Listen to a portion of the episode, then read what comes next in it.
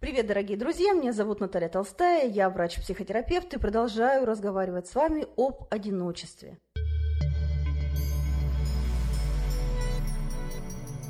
Сегодня прочитаю вам главу из книги «Мужские измены. Война и мир. Одиночество и пустота».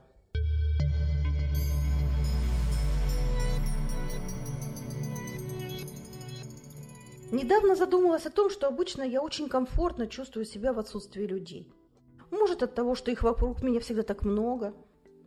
Вышиваю, и мне хорошо. Аудиокнига в наушниках, мне самой с собой не скучно. Чем же это состояние отличается от моего одиночества? Похоже, оно существует только когда появляется рядом человек высокой степени важности. Он, самый главный, которому хочется прикасаться руками, губами, всем существом своим прикасаться. Разделение с ним и есть мое одиночество. Думаю, что Одиночество необходимо для генеральной уборки в душе. Нужно выметать из своей головы почти все свои вчерашние мысли, весь настрой, решения, выводы, все из вчерашнего. Настанет сегодня, и оно будет новым. И в этом дне главное оставаться настоящей. Сегодня будет соответствующее настроение, и следи внимательно за тем, чтобы оно не казалось вчерашним. А сегодня можно и поплакать немного. Слезы содержат не только чудодейный лизоцим, залечивающий даже гнойные раны, но и эндорфины – естественные гормоны радости и природные энергетики. А еще окситоцин, который вызывает в нас желание быть обнятым и обласканным. Вот и все, объединение желания прямо сейчас, в сию секунду засунуть нос ему под мышку. О, как природа выдумала.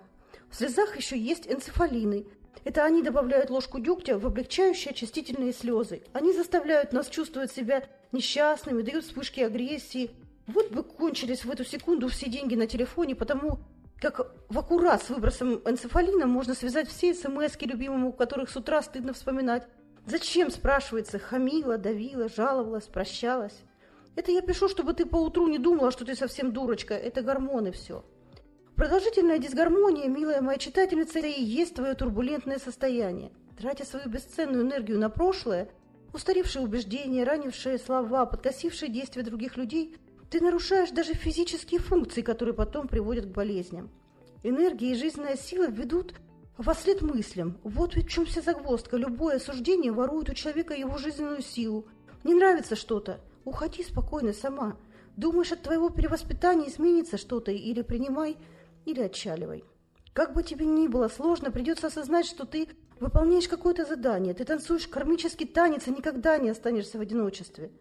Даже если он просто думает о тебе, иногда ваши волны накладываются друг на друга, и появляется в пространстве шум труба между вами. Она живет самостоятельно. Ну вот откуда одновременно приходящие смски. Как нужна для жемчужины полная тьма, как страдания нужны для души и ума, ты лишился всего, и душа опустела, эта чаша наполнится снова сама. Так сказала Мархаям. Все изнашивается, даже тоска. Ты уже была самой хорошей, какой можешь быть. Ты предприняла все действия для того, чтобы вообще примирие какое-то наступило. Попробуй влезть в шкуру любимого. Посмотри на ситуацию его глазами. Если ты вдруг почувствовала себя сволочью, значит, пришло время вам остановиться и понять, что все предпринятые усилия напрасны, и эти отношения больше не должны существовать. Пустота – это нечто, высасывающее тебя изнутри и вынимающее из тебя прожитые годы и обиду. Захлебываешься скорбью, и ты становишься пустой, будучи сама частью пустоты – когда бездна смотрит в тебя, это опасно, и нужно уметь гулять по, по краю. У хорошего человека внутри не рождается фраза «я тебя не люблю».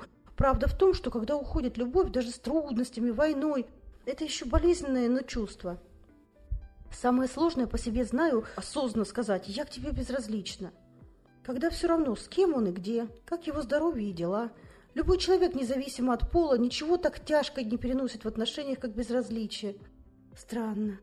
Но когда тянулись разборки, лились слезы, когда трудно было представить, как ты сможешь без него жить, внутри все же жила надежда, что итог станет торжественным и желанным.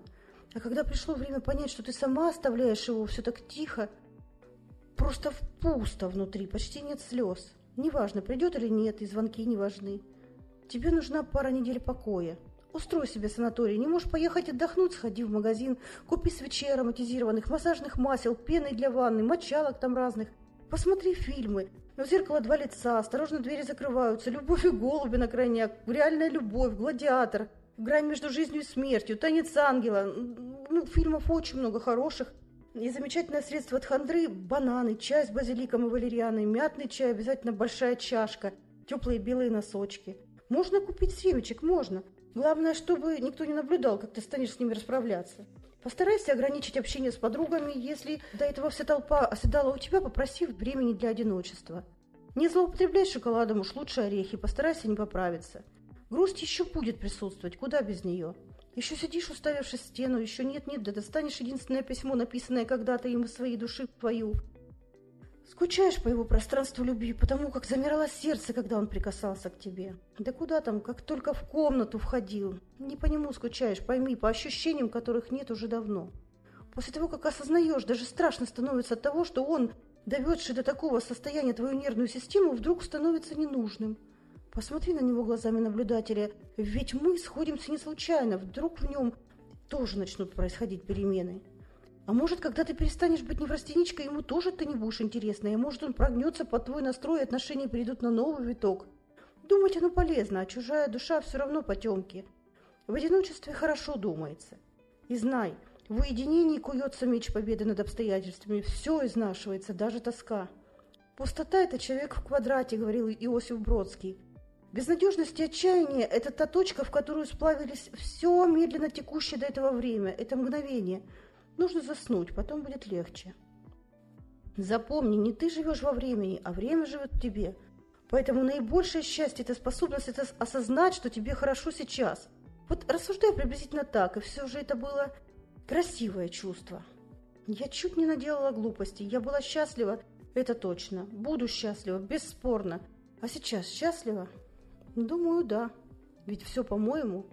Переоценка ценностей дает тебе внутреннее знание, значит, дает силу, но и делает тебя одинокой, поскольку только равный поймет тебя. Чудо в том, что твоя жизнь проистекает в полнейшем согласии с изволением Божьим. Слушай и подчиняйся ощущениям, смотри в небо. Без умения благодарить Вселенную за все ничего не добьешься. Обычно что-то имея, думаешь, и это все, почему у других больше, лучше. И тогда можешь лишиться этого.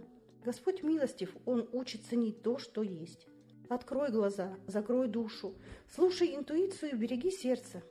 Человек может не видеть тропы, по которой нужно идти. Чувствуя быстротечность времени, разумнее предпочесть одиночество, чем окружение бессмысленных, унылых и неискренних отношений. Не потакать желанию у кого-то быть рядом с тобой, а думать, надо ли это тебе самой. Тебе необходимо превратиться в волшебный магнит, притягивающий хороших и нужных людей в твою жизнь. Пусть человечки с чужого пояса отталкиваются, ты и без них проживешь. В жизни у каждого есть перекрестки, на которых приходится выбирать тропу, которой идти дальше. Любым действием, включающим в себя борьбу, руководит рассудок. Гармоничный человек с добрым сердцем, с любовью в нем и верой не приемлет борьбу ни в каком виде и четко видит тонкую грань между усилием и насилием. Такого человека запоминаешь по комфорту общения с ним, по чистоте его души.